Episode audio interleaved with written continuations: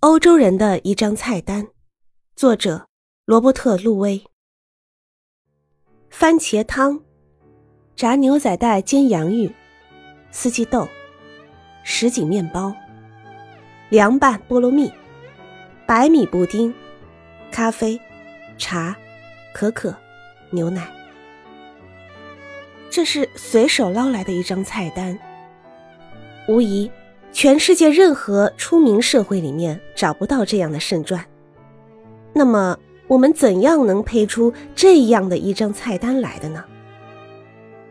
不是因为我们在地理上或人种上占了什么便宜，而是因为我们左右逢源的从四面八方取来了各种食物。四百年以前，我们的环境和遗传跟现在毫无两样。可是我们现在办得到的形形色色的菜里面，有四分之三是我们的老祖宗没听见过的。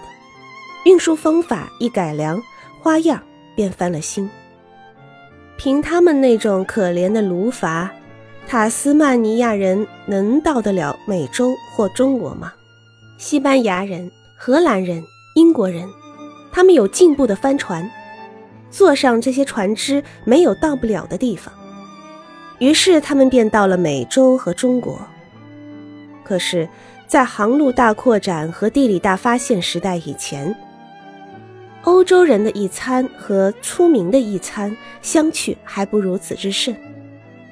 在哥伦布出世以前，马德里或巴黎的大厨子也没有番茄、四季豆、土豆、玉米、菠萝蜜可用，因为这些全是新大陆来的。请听众朋友们合上眼想一想：爱尔兰没有了土豆，匈牙利没有了玉米。